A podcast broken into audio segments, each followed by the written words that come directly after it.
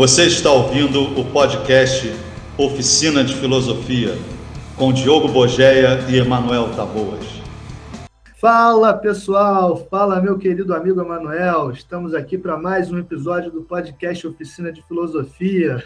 Tudo bem, Emanuel? Tudo certo? Hoje a gente está aqui para mais um episódio da segunda temporada do podcast Oficina de Filosofia. A gente, mais uma vez, está muito feliz de poder se reunir para gravar mais esse episódio. Lembrando que o podcast Oficina de Filosofia, imagino que vocês já saibam, mas nunca é demais falar, ele é parte do projeto Oficina de Filosofia. Conta com o Instagram, arroba Oficina de Filosofia. Entra lá, segue a gente, manda mensagem, manda comentário, diz lá o que você está achando do podcast, o que você está achando dos episódios. A gente gosta muito de trocar essa ideia com vocês. Marca gente lá, você ouvindo o episódio, dizendo o que está achando, também é muito maneiro. Tem também o canal no YouTube com mais de 100 vídeos, tem os livros na Amazon, recomendo muito para vocês. Ó. Oficina de Filosofia, como diz o Emanuel, o melhor livro de introdução à filosofia que você ainda não leu. Chega lá na Amazon e pega. Tem os e-books também da Oficina de Filosofia, se você quiser uma parada mais acessível, que você pode ler em qualquer lugar, bem mais barato também que o livro físico. Compra lá os e-books da Oficina de Filosofia e tem ainda o Psicologia do Bolsonarismo, livro que eu publiquei 7 de setembro de 2021,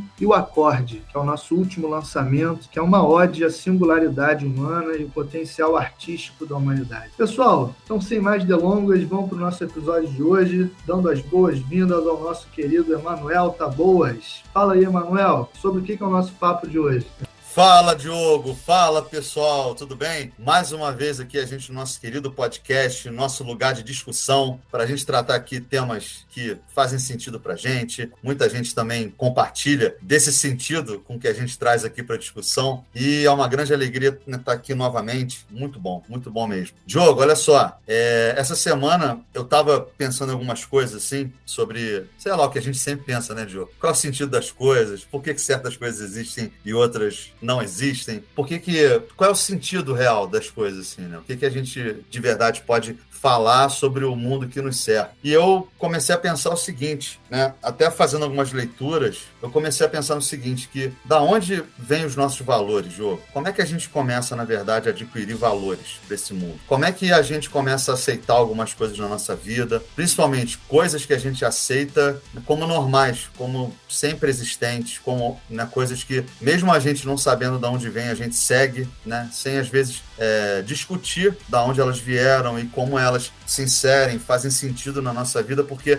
na verdade é o seguinte, Joe, quanto mais o mundo mostra pra gente é, algumas relações que ele tem, né? Então, por exemplo, você vê uma guerra, vê às vezes intolerância religiosa, você vê perseguição, né, com pessoas que estão exercendo a própria singularidade, você começa a pensar aonde essas essas pessoas que fazem isso, né, que perseguem as pessoas que, que exercem a sua singularidade, as pessoas que estão vivendo num lugar que não se adequa ao status quo, da onde essas pessoas tiraram e da onde elas tiram né, e continuam mantendo essa relação com valores, essa relação do que é certo e do que é errado. Eu acho que isso é uma pergunta muito importante da gente se fazer, principalmente no, no tempo em que a gente está, porque a gente começa a ver muita guerra ideológica. Não sei se você está sentindo isso, Diogo. Assim, sempre teve, logicamente, ninguém nunca viveu fora de uma ideologia, isso é uma besteira. Agora, a gente tem ideologias no nosso mundo que são colocadas como certas e algumas que são colocadas como erradas. A discussão que eu queria fazer aqui hoje é por que isso acontece, por que, que a gente aceita certas coisas e não aceita outras coisas. E aí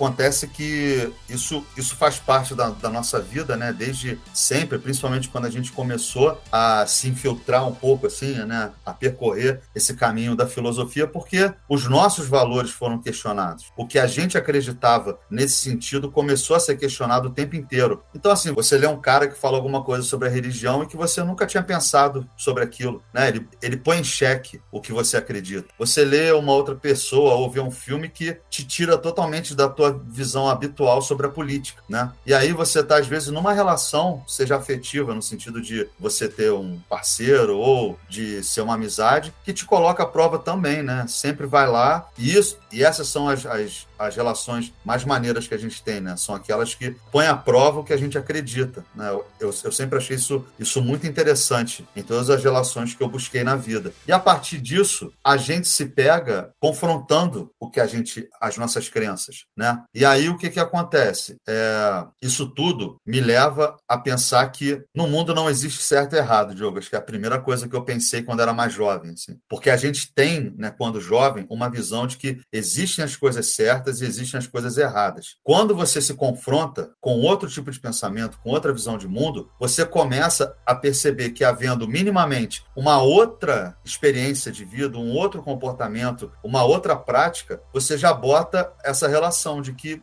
como é possível que haja algo intrinsecamente certo? Ou seja, não só intrinsecamente, né? Essencialmente certo. Acho que essa é a questão. Como é que algo pode ser certo sem que eu tenha dado o valor de certeza para isso? Eu, minha família, sei lá, minha cidade, meu país, né? O sistema que eu vivo, o sistema que eu não vivo também me coloca nessa contradição, porque ele é tão diferente do que eu, eu tô habituado a viver, e isso que eu vivo me traz tanto conforto que eu já coloco esse outro sistema, esse outro pensamento como algo totalmente errado, fora da minha realidade, né? E a gente começa a perceber que não é isso que tem alguma coisa estranha aí, Diogo, eu acho. Alguma coisa estranha que nos leva a, primeiro, viver valores que a gente nunca se questiona, valores que estão sempre na nossa vida e a gente permite que eles guiem as nossas ações, as nossas relações sem questioná-los e também né, quando a gente começa a descobrir novos mundos. Eu sempre achei essa parte mais interessante da filosofia e principalmente quando ela entrou na minha vida, esse questionamento esse posicionamento em relação ao que eu sempre acreditei ser certo. Não sei o que, que você acha disso, Diogo. Fala aí pra gente. Porra, muito foda, cara. Eu,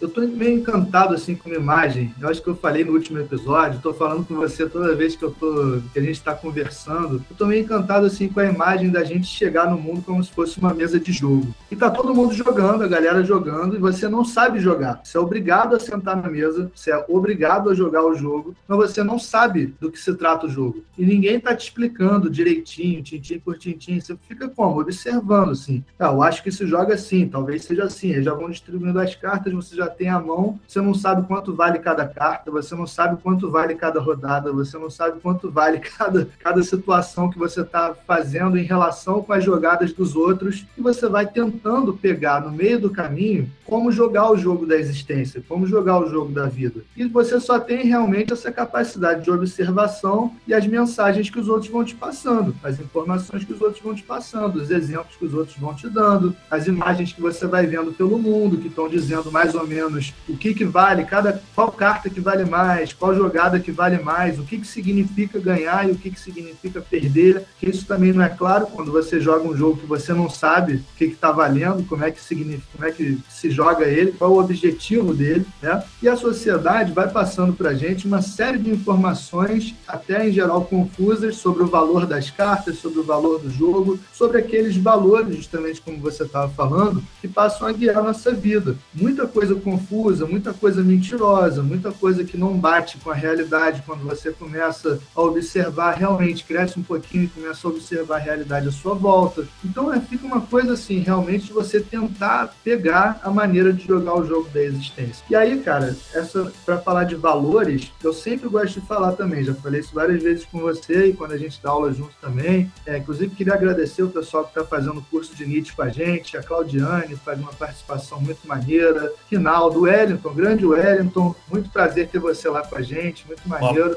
Um, abração, Wellington, muito querido. Muito querido, Ney, grande Ney, sempre com a gente, também muito querido. É um prazer receber essas pessoas para seguir, assistirem o nosso curso, a gente fica muito feliz mesmo com isso. Mas essa questão dos valores, né, é uma daquelas palavras que, com o decorrer do tempo, fica parecendo que é uma coisa sobrenatural. A gente fica falando, não, fulano tem valores, temos que recuperar os valores, fulano não tem valores, eu tenho valores. Gente, todo mundo tem, de certa forma, valores. Porque valores parece que é uma coisa sobrenatural, mas é a coisa mais material, normal que existe, que é o que vale mais. O que vale mais para você na hora de determinar o seu comportamento. Isso são valores. E pode ser muita coisa, né? Pode ser dinheiro. Se for dinheiro, você você vai fazer de tudo para ganhar um pouco mais de dinheiro, vai ferrar muitas relações que você tem, vai deixar de ter tempo de lazer, vai deixar de fazer várias coisas para ganhar mais dinheiro. Se for fama, você vai ficar tentando impressionar um monte de gente que você não conhece, vai falar de temas da moda nas redes da moda de um jeito que você acha que as pessoas vão é, querer seguir você e te dar a fama que você acha que vai te tornar feliz. Se for um relacionamento, você vai atrás disso. Se for ter uma boa,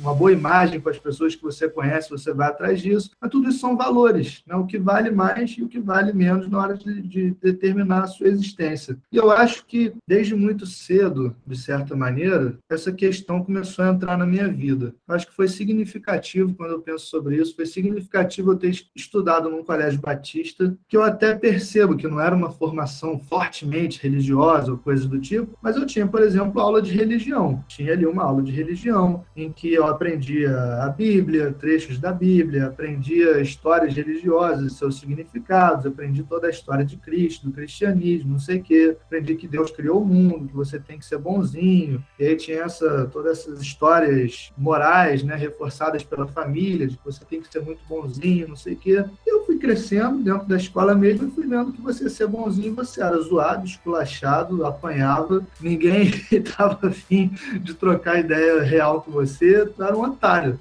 ficava assim, não, sou muito bonzinho, sou, só tiro 10, muito legal, que não, não, não rendia muito, pelo menos assim, no, nos lugares que eu passei, é, tu era tomado como otário, não como alguém realmente maneiro dentro da, da parada. Aí, pô, eu com 12 anos, também isso é significativo, porque dá um certo choque de valores, né, de avaliações. Meus pais entraram numa seita que é, tem uma vertente mais hinduísta, mas pega também uma miscelânea, assim, de, de crenças orientais, uma certa visão de mundo de muitas religiosidades orientais. Então tem coisas muito interessantes, tipo uma busca da dissolução do ego, você entender que você, é, essa unidade sua é só uma ilusão e que tem uma grande força ou energia que atravessa todas as coisas, uma energia que move todas as coisas eternamente. Aquilo que Schopenhauer, depois de ler isso tudo, chamou de vontade, né? Ele também dizia que a nossa unidade, essa sensação que a gente tem de ser alguém independente, separado das outras coisas, é uma espécie de ilusão criada pelo véu de Maia e tal. E tinha todas essas ideias, que o objetivo da meditação, da iluminação, era você entender exatamente isso, que o mundo era uma única força cósmica que atravessava todas as coisas, constituía todas as coisas e depois ia devorar todas as coisas igualmente, e ao mesmo tempo que você não é nada nessa porcaria. Você é tipo uma gotinha que quando se ilumina cai no oceano e se entende que é uma grande parte do todo, sacou? Só que eu fui vendo, cara, que as histórias que se contava lá na religião deles, por outro lado, era assim, do mestre que se ilumina e aí adquire superpoderes. Então, como que ele se diluiu, entende? Na, na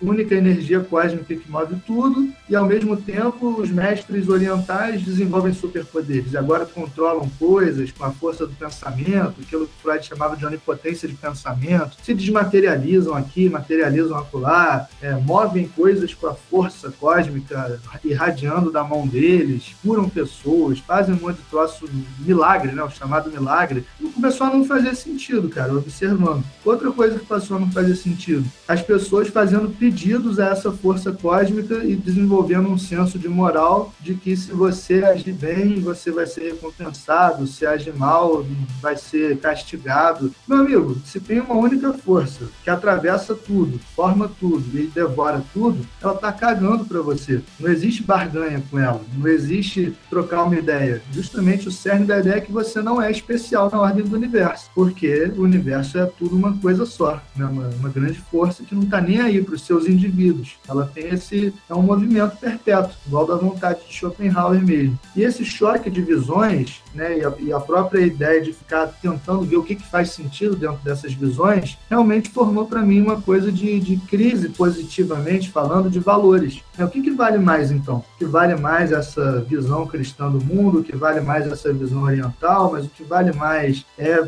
tentar agradar uma energia cósmica para me dar alguma coisa, se iluminar para ganhar superpoderes, ou nada disso faz sentido. Então, de repente, não tem nada, nem que ir por aí, porque nada disso está fazendo sentido. E você vai pensando, começa a observar o jogo da existência de uma outra maneira, começa a observar a sociedade de outra maneira. Então, esse choque é muito importante, cara. É, pelo menos para mim, a, experiência foi um pouco assim, sabe? Então, cara, o que eu acho impressionante quando eu comecei a questionar esses valores, e assim, muita gente ao meu lado também sempre questionou isso, é que assim, é, isso, isso se resolve, o que você acredita se resolve de uma certa maneira na materialidade, entende? O que você acredita e leva como valor vai ter uma consequência na sua ação. E aí foi muito importante você falar nessa parte, né, de como você descobriu isso, vendo os, os valores na escola que eram é, ligados ao cristianismo, você, você vê depois dos seus pais, que você vai vendo que tem uma gama enorme de ideias que se tem sobre a formação do mundo, sobre de onde ele veio, que no fundo é como se você estivesse criando várias histórias, várias fanfics sobre isso, né? Assim, você vai inventando as coisas. Eu não tenho nenhum problema em falar isso não, sabe? Que, que as pessoas, na verdade, quando falam disso, e isso assim, me, às vezes me cobram, não sei se eu te falei esse jogo, cobram assim, ah, um respeito pela opinião dos outros. Eu tenho o maior respeito pela opinião dos outros. Só que eu tenho a minha opinião sobre a opinião dos outros, e eu tenho o direito de fazer isso também. Então, acho que é tudo uma grande fanfic, invenção. O problema é quando esses valores que são ligados a essa coisa sobrenatural, essa coisa. Não chega, não vou nem dizer metafísica, não, tá? Mas essas coisas sobrenaturais, elas afetam a vida dos outros. Começam a afetar mesmo diretamente. Tipo assim, é um cara que, de repente, por questões da, da vida dele, escolheu seguir a Umbanda, por exemplo, que é uma religião altamente é, carregada de, de, de, preconceito, né? As pessoas né, carregam muito preconceito em relação à Umbanda e isso gera violência. Para mim, essa é a questão. É você pegar um cara se dizer cristão e ser eleito presidente por causa disso. Sacou? É um cara fala assim: eu defendo os seus valores, e quando ele vai agir de fato, quando ele chega num ponto em que ele pode agir, ele não, não, não chega nem perto de defender os valores do que ele acredita. Porque assim, se alguém me fala que é cristão, por exemplo, ah, são os meus valores, a imagem que eu tenho dessa pessoa é uma imagem muito diferente do que às vezes me,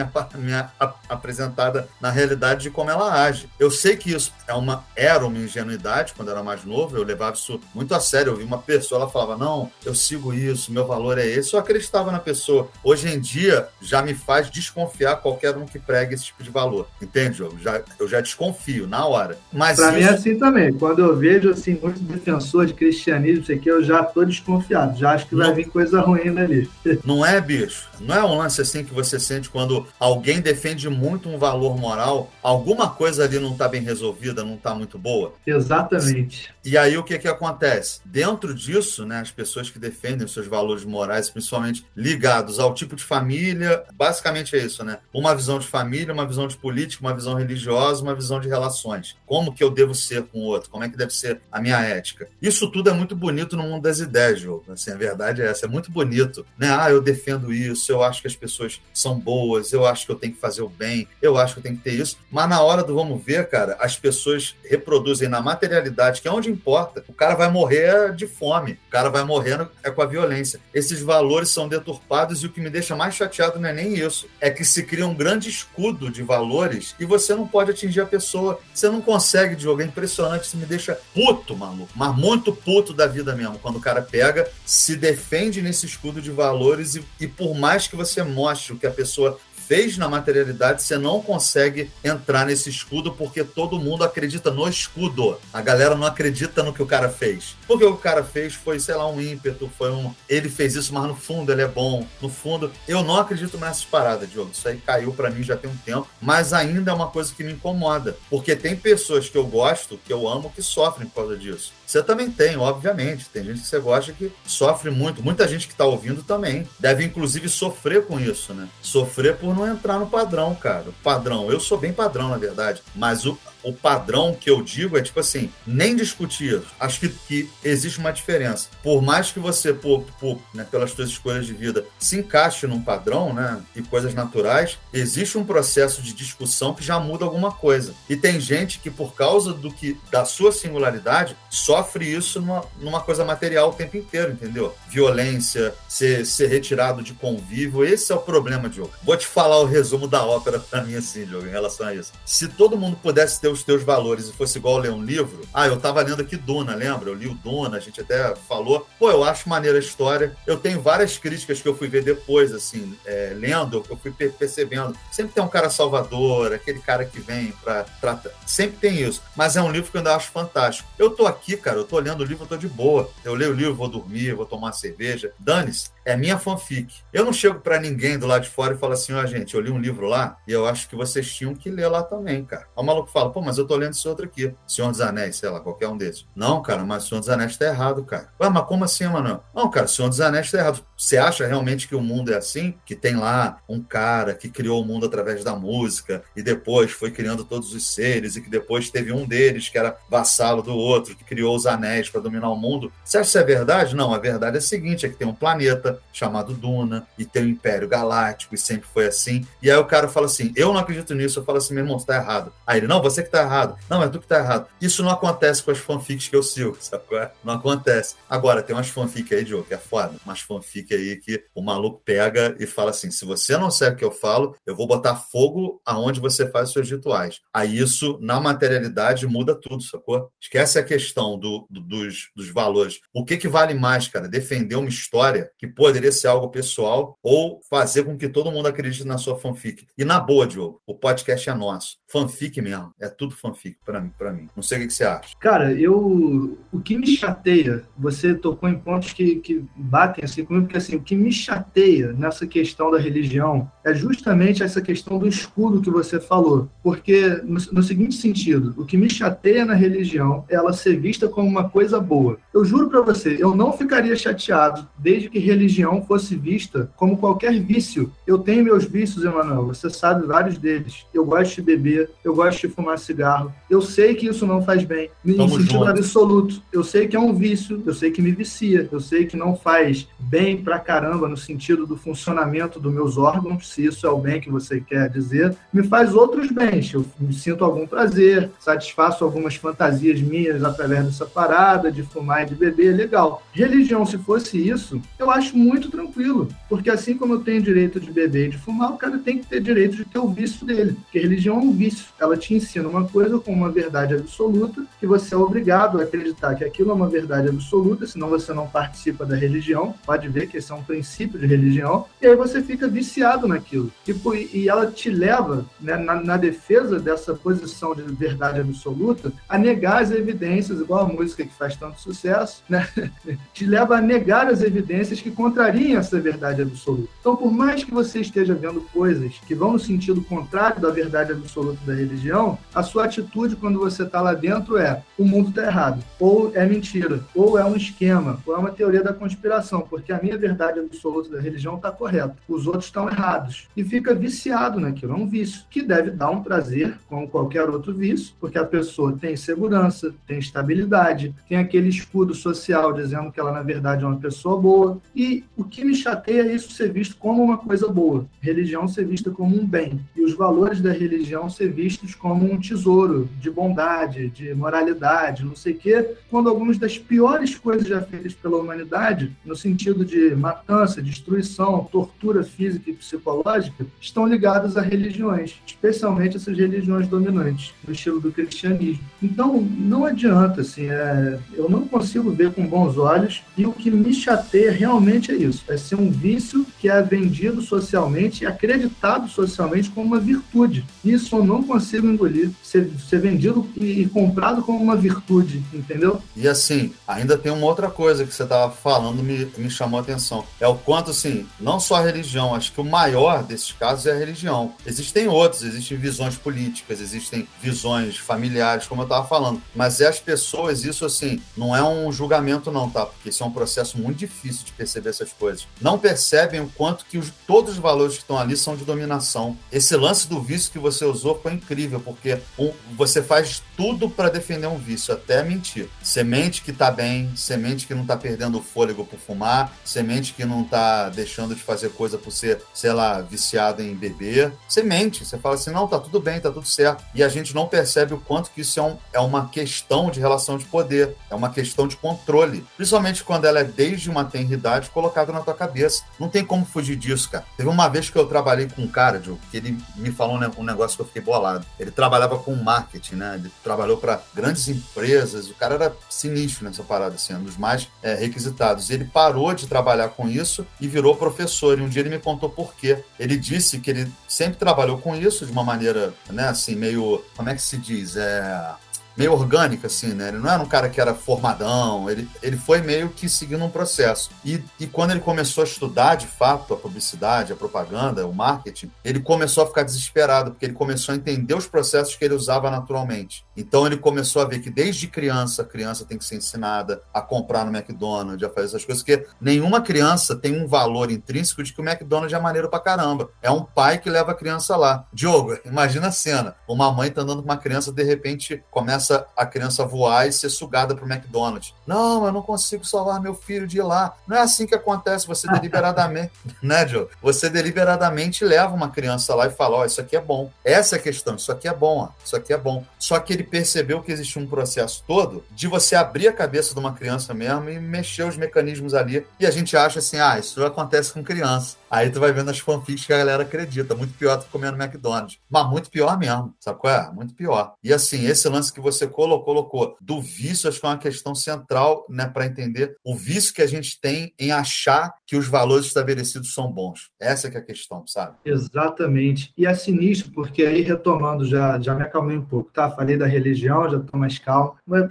isso me, deixa, isso me deixa puto mesmo, cara. Sem sacanagem, me deixa chateado. Mas enfim, tem aquele lance da gente chegar num jogo que a gente não sabe como se joga. Daqui a pouco, as pessoas vão passando para a gente avaliações sobre esse jogo. Dizendo assim, pô, se você jogar essa carta, você vai ganhar. O, objetivo do jogo é ganhar 55 rodadas de acordo com não sei o quê. E você vai, vai, vai, vai, vai. Daqui a pouco, quando você vê, você está se comportando de acordo com os valores que foram estabelecidos por aquela sociedade, aquela mesa de jogo que você está. Então, vão dizer essa, todas essas histórias religiosas, vão te contar um monte de, de coisas via propaganda, os desenhos que você vê, as séries, os filmes. Eu sempre falo isso, falo nessa ordem quase que a mesma, porque a gente não para para pensar a influência que essas coisas têm na nossa vida até hoje, que é exatamente como você estava falando. Como é que o McDonald's entrou como um valor superior para uma pessoa? A ponto dele ir lá e comer aquele hambúrguer surrado, a batata é gostosa, temos que admitir, mas aquele hambúrguer surrado por 50 reais ela achar que é um bom negócio. Verdade entendeu? mesmo, a batata se ela é comprasse um...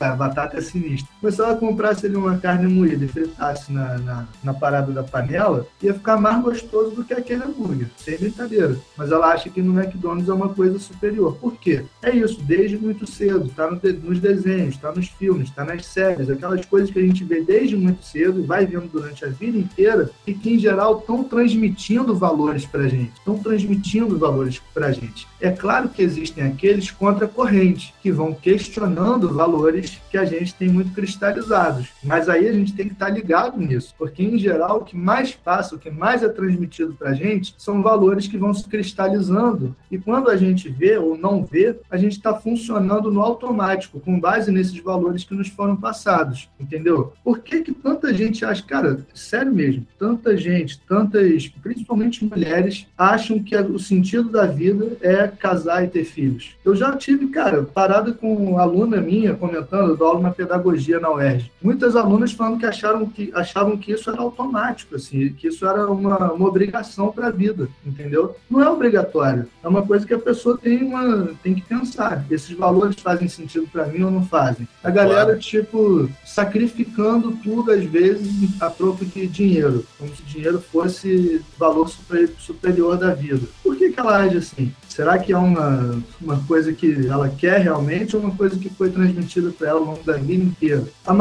Aquelas coisas que são problemáticas socialmente, do estilo machismo, racismo, homofobia, que é tão forte na nossa sociedade. Será que a criança já vem assim? Ela trouxe isso de algum lugar? São valores que vão sendo passados para ela, padrões. Né? Ela tem que se enquadrar num padrão, quanto mais ela se enquadra no padrão, mais ela recebe estrelinha na testa, e a gente cresce querendo sempre mais uma estrelinha na testa entendeu? É, a gente é meio infantil, assim, fica querendo aquela recompensa infantil da estrelinha na testa e vai se comportando de acordo com o padrão, de acordo com o script. Por isso que, a gente fala do teatro social, entendeu? São essas paradas automáticas. Em algum momento, aí o que eu queria dizer é o seguinte: em algum momento é importante a gente fazer o exercício de colocar esses valores em questão, colocar esses valores em questão. O que, que realmente vale mais nessa porra, entendeu? É isso mesmo que eu acho que é hoje ou é outra coisa? entender que os valores podem ser diferentes também. Né? Podem, inclusive, podem ser os mesmos também. Eu posso, não, fazer todo esse percurso e pensar, não, mas isso aqui que eu quero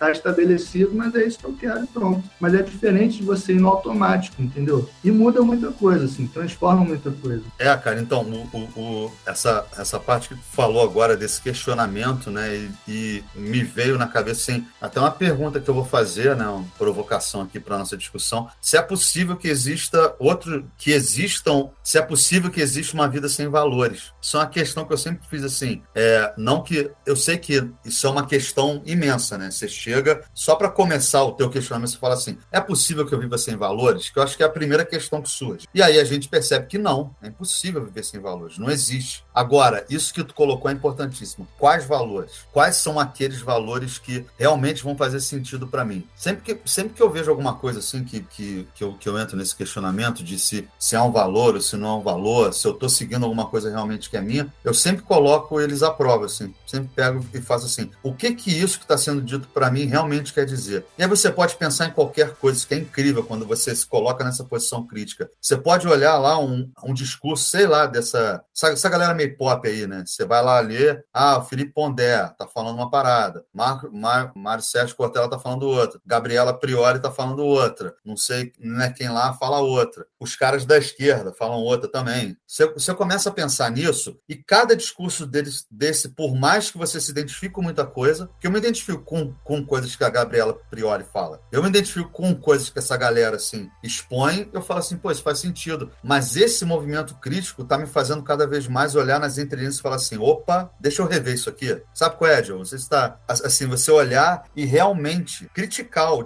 o, né, todos os discursos possíveis, porque eles vêm em volta desses escudos, sabe qual é? Dessas coisas que parecem óbvias. Se um cara tá falando sobre, é, ah, vamos ajudar as pessoas que têm menos condições, isso é um escudo que já diz o que ela vai falar é bom. Só que a hora que você escuta o discurso e começa aí vendo as entrelinhas, tu fala assim: opa, é bom para quem essa porra? Isso é bom para quem? Eu acho que a pr primeira coisa que a gente tem que, que, que, fazer na hora dos valores é pensar assim: esse valor é bom para quem? Não sei se tu concorda com isso, João. Cara, você falou tudo agora. Você falou tudo. Em geral, já, o discurso já vem com o escudo da moralidade, da boa consciência, né? aquela coisa que vai pegar super bem. E aí ele envolve outras coisas que quando você para para pensar, se você por acaso parasse para pensar, você veria que são super complicadas, né? Coisas que te deixam assim, pô, mas como assim?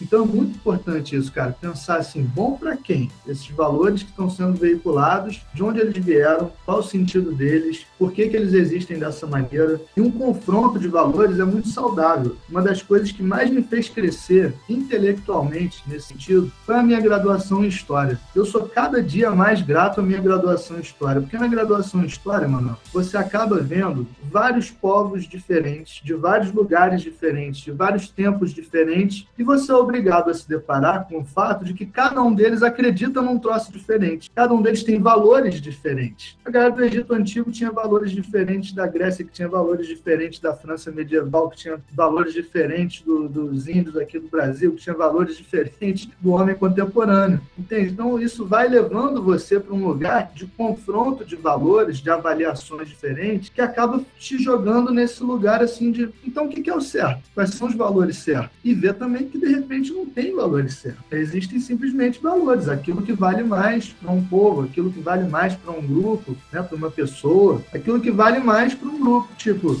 na Roma antiga, eu lembro dessas coisas me impressionarem, né, de ficarem na minha cabeça. Na Roma antiga, a libertinagem sexual era um valor, um valor positivo. Promover orgias, dar escravos sexuais de presente, um para o outro, era uma prática comum. Já na Europa medieval, a castidade é um valor superior. Não, não pode transar, só pode transar depois que casar, e de preferência para fazer bebê e não sei o que, blá blá. Então, como que muda tanto a avaliação de um tempo para o outro? Né? E qual é o valor superior? Talvez a pergunta seja diferente, né? Qual o valor de cada um desses valores? O que, que cada valor desse implica na nossa vida? De onde ele vem? Ele é bom para quê? Ele serve para quê, na verdade? É essa que é a parada, eu acho. Não, exatamente isso. Esses exemplos que você usou, né? Se você for em lugares para estudar quais eram os valores, a... não vou botar a evolução dos valores, porque eu não acho que tem evolução dos valores. Tem escolha deixa de valores. Só, deixa eu só fala, falar fala. mais um exemplo. Guarda essa ideia. vou só falar mais tá. um exemplo que eu acho bom. Você pega assim, em termos de relações afetivas e sexuais. Na Grécia Antiga, o padrão era relações entre homens. Os homens encontravam seu prazer sexual com outros homens e até tinham suas esposas para fim de reprodução. Mas não, não era o padrão ter sexo por prazer com a, com a mulher, entre o homem e a mulher. Já depois, em outros momentos da história, isso vira padrão. Padrão ser um homem e uma mulher, entende? E, pô, aí acontece aquilo, né? A gente, não que a gente esteja no último estágio da evolução humana e tudo mais, mas é que a gente justamente já viu tanta coisa, tem acesso a tanta informação, que a gente já teria alguma condição de inteligência de entender que são apenas valores diferentes. Né? Não, não é para a gente tomar um valor como absoluto e sair julgando tudo que, que destoa daquilo, sabe? Imagina o Hegel afirmando que a última fase da história era a Alemanha da época dele e depois ele vendo o que aconteceu, né? Exatamente. Tem sempre essas paradas, né?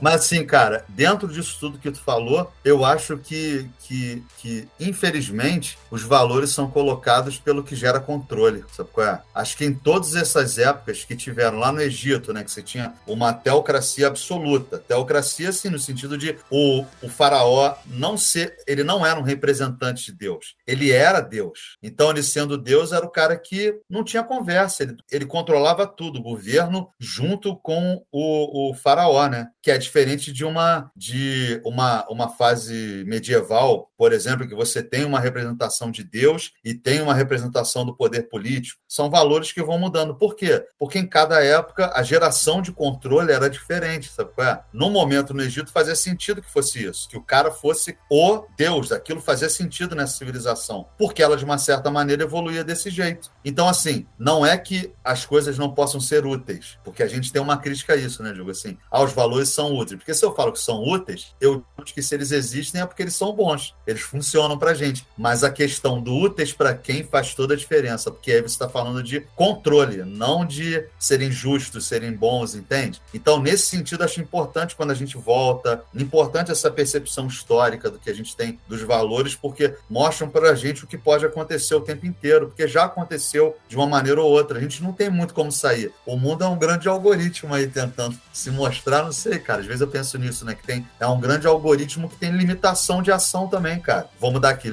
limitações de ações, né? Para ficar mais, mais dentro da regra. Mas aí a gente tem isso, a gente é limitado no, no que pode ser feito. Eu sei que isso é horrível de ouvir, porque todo mundo quer achar que é ser de luz e que pode fazer qualquer coisa. O que é mais um valor que para mim não faz o menor sentido. Porque o que tem na vida é sofrimento, é se ferrar aqui e levantar ali, ou, ou, ou ficar caído mais tempo que o outro, não importa. Mas essa coisa de, de ser especial é um valor. Então a gente, quando olha na história, vê que tem uma questão da utilidade, logicamente que tem, porque se, se uma coisa está dando certo, vai ser usada. Mas esse ponto de falar assim, da onde veio, por que, que veio, como funciona, que você descobre para que, que ele é útil, você tira todo esse lance dos valores serem bons por natureza. Você começa a ver que eles são bons para uma natureza específica, uma mente específica e uma condição de poder específica, sacou, Diogo? Caraca, exatamente. Agora você me deixou falado com isso, né? Como se o mundo fosse uma máquina cheia de algoritmos funcionando que possibilitam muitas coisas, mas que impossibilitam também muitas coisas, no sentido que limitam. Parece que às vezes tem algumas possibilidades limitadas. E dentro disso, esse retorno incessante de valores a serviço de projetos de controle, né? de domínio, de limitação, de cercamento, de levantamento de muro, de deixar cada um no seu quadrado. Né? Isso é sinistro, né, cara? Parece que por mais que mudem as sociedades, esse padrão vai se repetindo de certa maneira. É muito doido isso, né, cara? Eu também tô meio bolado essa parada agora. Porque assim, eu não tinha parado para pensar nisso, que a gente tem, lógico, já tinha, mas em outra perspectiva, de que a gente é totalmente, na verdade, limitado pelas coisas. A gente não tem uma, não é ilimitado. Isso é uma fantasia que a gente criou. Isso é um sonho de uma noite de verão, sacou, cara? A gente criou uma fantasia de que a gente é limitado, tanto que todos os deuses que a gente cria, todos os seres superiores, eles têm isso em comum, eles são ilimitados. Mesmo que na Grécia eles sejam ilimitados no sofrimento, ilimitados no próprio egoísmo, no cristianismo eles são é,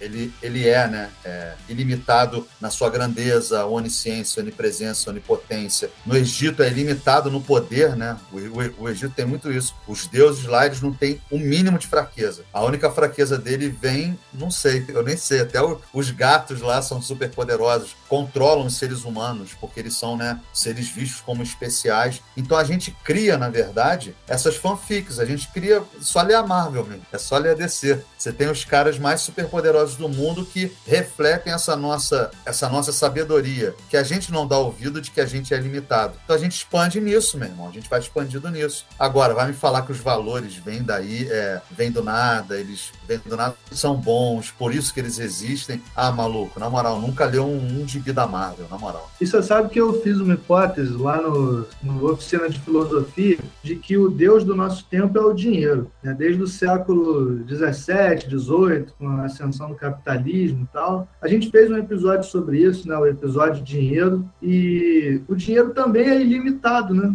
Tem essa questão. Não existe uma quantia de riqueza fixa no mundo, no mundo capitalista. Porque antes do capitalismo, inclusive, a ideia dos caras, aí, mais uma avaliação diferente sobre o sentido da vida, né? Tinha lá o metalismo e tal, e os caras queriam justamente essas potências, a Espanha, Portugal, Inglaterra, eles ficavam brigando um com o outro, porque eles acreditavam que a quantidade de riqueza no mundo era única, fixa, limitada. Tipo, se a riqueza é ouro e tem uma reserva de ouro no mundo, não tem como fabricar ouro, a parada é limitada.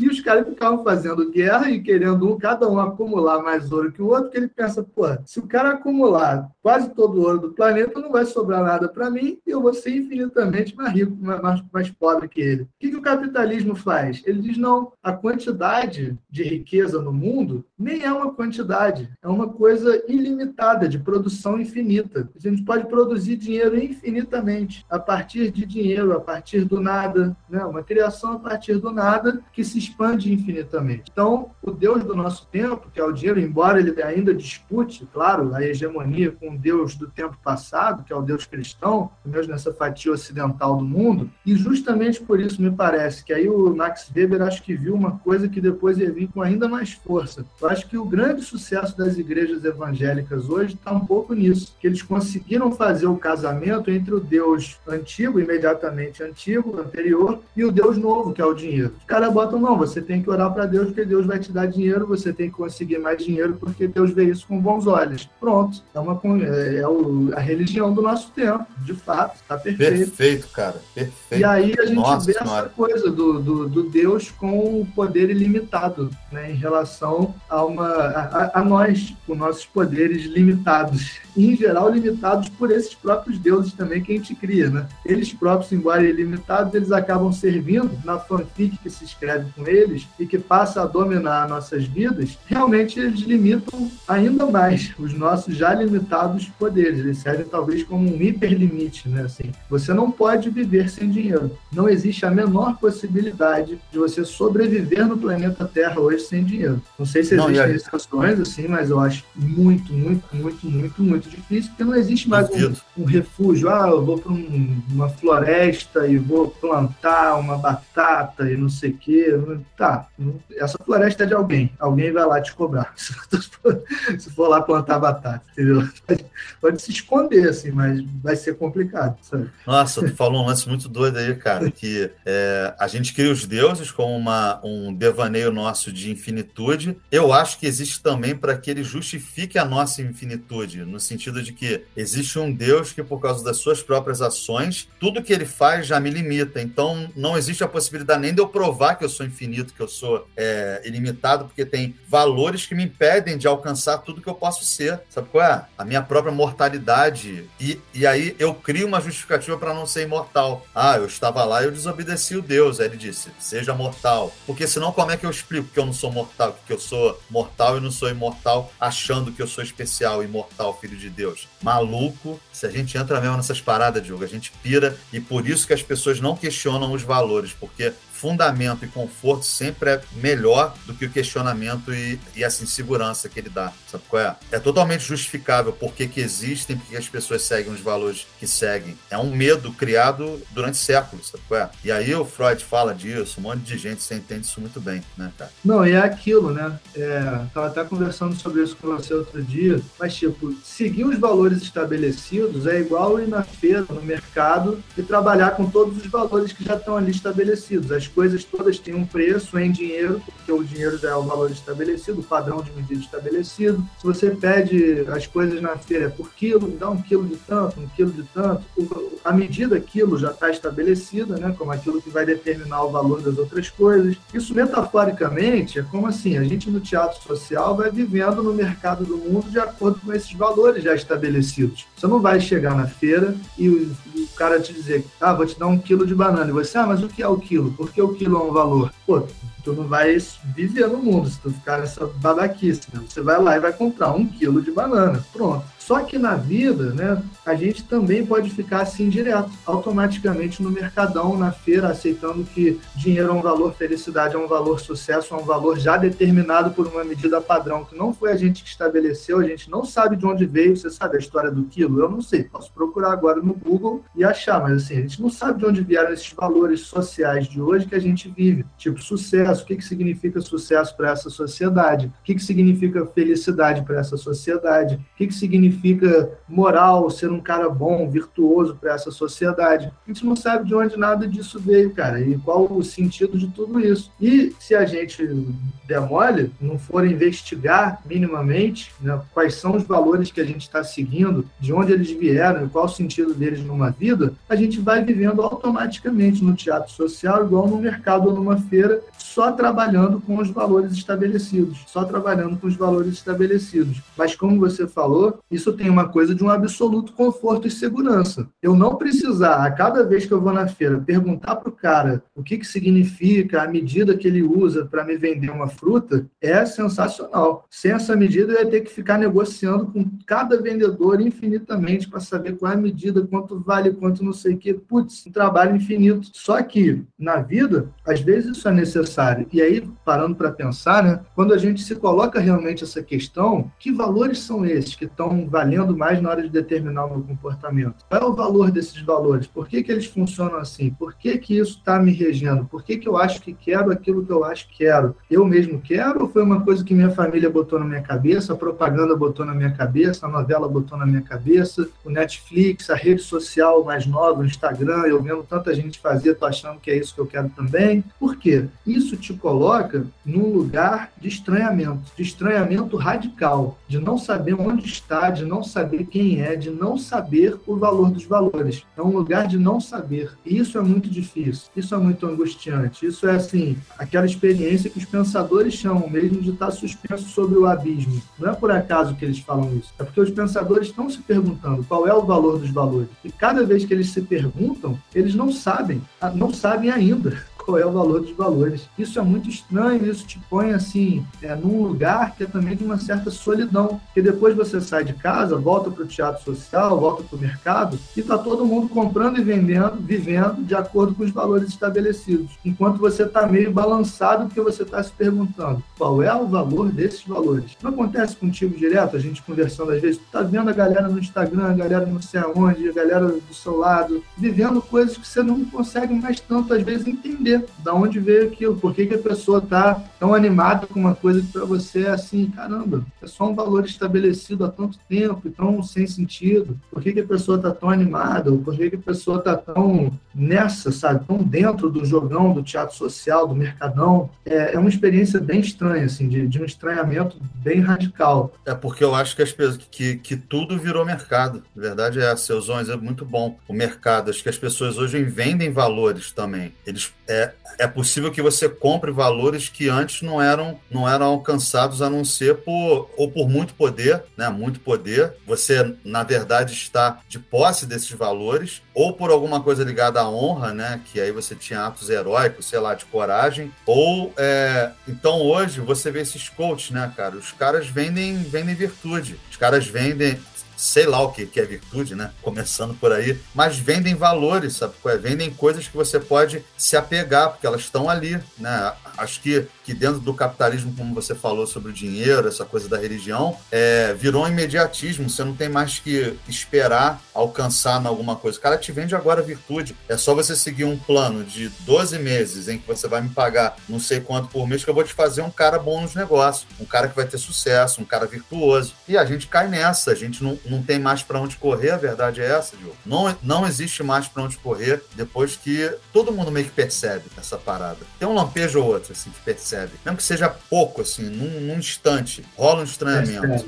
E aí a gente agarra na árvore, sabe qual é? Não, não me tire daqui. É isso, sacou? Então a gente tem os pés fincados nos, nos valores, tirá-los de, tirá dessa lama é muito difícil muito difícil, estão presos mesmo. E quando a gente tira, é muito difícil sair deles, assim, sabe? Tirar já é uma coisa absurda, assim. Ver que eles não são absolutos. Agora, sair desse pântano de valores, eu sempre vejo assim, eu tenho essa imagem. Os valores, eles se transformam em pântanos mesmo. Você vai afundando os pés e tem um mundo do teu lado que tu não faz a menor ideia do que seja. Porque você se prende a esses valores, sabe? Tem aquele cheiro de, de, de, de coisa velha, coisa, sabe, mofada, que fica assim o tempo inteiro do teu lado. E aí, nesse sentido, quando você tem esse cheiro, você pode sair dali um pouco, ver, mas é muito difícil não ter valores. Agora, sei lá, eu prefiro pisar no, na grama do que no, no lodo lá, na parada, entendeu? Pode ter um valor que eu escolha para minha vida, ou que a gente debate, que a gente alcance, que me leve a pisar na grama e não a pisar no lodo, sacou, cara? Mas é um valor, é um, é um fundamento que eu vou ter ali, sabe? É verdade, eu acho que não tem uma vida sem valores, né? Porque bem ou mal, alguma coisa vale mais para você na hora de determinar seu comportamento. Isso é parte da tragédia da vida também. Né? O tempo todo, alguma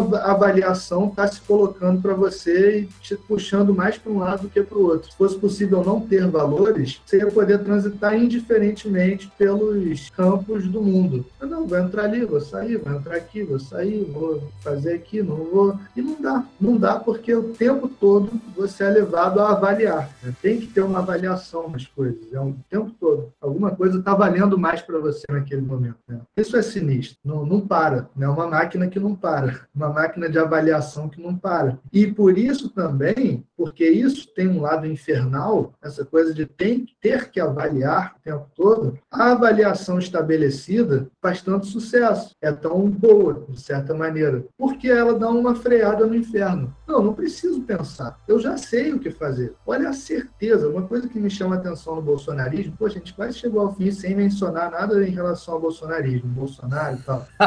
é, mas uma coisa que às vezes eu, me chama a atenção, que não me dá raiva, não me dá ódio, só me chama a atenção e eu fico pensando, caramba, que, que vida até interessante, assim, no nível de ingenuidade que eles têm, no, no seguinte sentido, de saber exatamente quem amar, quem odiar, o que é o certo, o que é o errado, não sei o quê, de uma maneira tão bem estabelecida. É, é aquela segurança, aquela coisa de realmente eu não preciso mais pensar. O mundo para mim já está todo esclarecido, desenhado, entendeu? Tem uma coisa que é certa, que é essa moral pequena, burguesa, cristã, autoritária, blá blá blá, e todo o resto é demoníaco, terrível, é a esquerda destruidora, é isso, é aquilo. Pronto, acabou, a vida está resolvida. Tem, sinceramente, eu vejo quase uma beleza nessa ingenuidade, é quase como contemplar assim, um, uns animais pastando e você ter aquela imagem bucólica de uma, de uma galera bem ingênua, assim, aquela ingenuidade dos animais pastando. Sabe quando você vê um, um campo com aquelas ovelhinhas pastando é. e você sente aquela coisa quase de uma nostalgia da animalidade perdida, que você já se corrompeu com valores humanos e com angústias humanas e tal? Eu sinto isso às vezes quando olho pro bolsonarismo. Não é à toa que, que chamam de gado, né, cara?